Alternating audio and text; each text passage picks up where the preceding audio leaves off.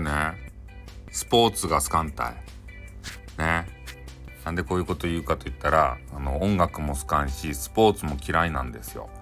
でスポーツ大好きな人っているじゃないですか。見るのもやるのも。ねプロ野球とかさそれプロの選手はもちろんのこと。で、えー、何が一番嫌かっつうとねあのテレビジョンでしたよね。テレビを見る時にこうスポーツがねその見たい番組の前にやってる場合になんか知らんけどねこうスポーツの人たちって盛り上がっちゃって延長とかするやん。野球とかさ。で延長になってねなんか見たいドラマとかバラエティに食い込んでくるんですよ。なんか知らんけど。でその番組がね後倒しになったりとかもうもしくはその週なかったりね来週やりますとか言って。そういうことにさせられるんですね。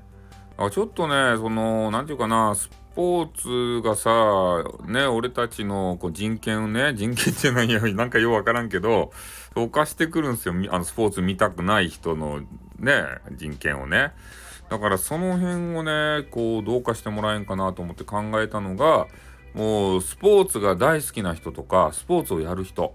でそういう人たちはねもうスポーツの国に行けばいいんじゃないかなと。ね。スポーツ関係の人たちだけを集めた国スポーツスポーツ王国そこにねもうみんなスポーツ大好きな人が行ってさでもう四六時中スポーツすればいいやん。ね？テレビも24時間スポーツですたい。学校の授業もスポーツですたい。スポーツ漬けですたい。それでよかっちゃないとスポーツが大好きな人。ね？見る人もやる人も。でねなんかようわからんけどスポーツ税取られます。ねそこでは。そんな感じにしてもらったらちょっと住み分けができていいのかなと。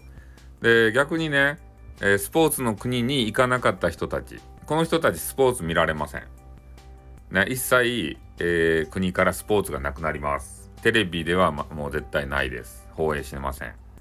で学校の授業からもスポーツ消えます、まあ、そんな感じでね、えー、スポーツの住み分け、えこれをちょっとしていただくと、え私がちょっとね嬉しい感じになりますね。テレビがさ普通に見られますね。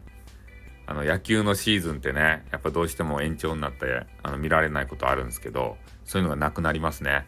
最高ですね。これなんとかならんですかね、うん。まあ、こんな感じでね、えー、ちょっとスポーツカテゴリーに、えー、話を入れるためにはねスポーツの話をせんといかんと。